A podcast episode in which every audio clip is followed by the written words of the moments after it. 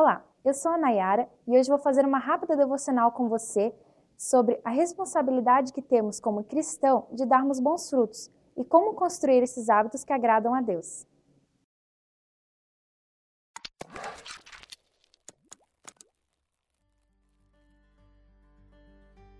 Quando nós começamos a nossa caminhada com Deus, é normal termos que abandonar hábitos do velho homem e adquirir novos hábitos que agradem ao coração de Deus. Essa caminhada não é fácil, porque nós passamos por tentações, muitas vezes desejamos ter aquilo no momento que Deus não quer nos dar e acabamos fazendo coisas que agradam muito mais a nossa carne do que realmente em agradar o Espírito de Deus. Mas é claro que nós não podemos desanimar, porque Jesus já nos garantiu que nós teríamos aflições nesse mundo, mas que devemos ter bom ânimo, porque Ele já venceu o mundo. E no meio da correria do dia a dia, família, faculdade, trabalho, muitas vezes nos esquecemos de fazer uma autoavaliação para saber se realmente estamos fazendo aquilo que agrada ao coração de Deus.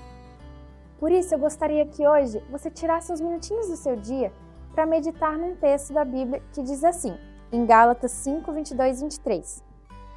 Mas o fruto do Espírito é amor, alegria, paz, paciência, amabilidade, bondade, fidelidade, mansidão e domínio próprio. Contra essas coisas não há lei.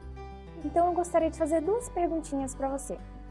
Será que você tem sido reconhecido como cristão no seu ambiente de trabalho? E será que você tem conseguido produzir esses frutos no seu dia a dia?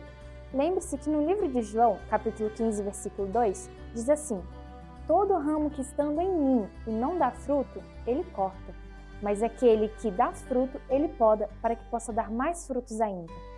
Portanto, procure ser um ramo que dê bons frutos. Uma dica: escreva num papel esses frutos do Espírito e coloque em um lugar bem visível do seu quarto. Assim, você pode olhar no dia a dia se você realmente tem conseguido produzir esses frutos. E assim, com certeza, você vai ser um filho que agrada ao coração do Pai. Mas caso você tenha percebido que tem alguns desses frutos que estão em falta na sua vida, não se preocupe, porque existe um fruto que agrada muito a Deus, que é o fruto do arrependimento, que está em Mateus 3,8. Agora, eu convido você a baixar a sua cabeça, fechar os seus olhos, se você puder, para que possamos orar.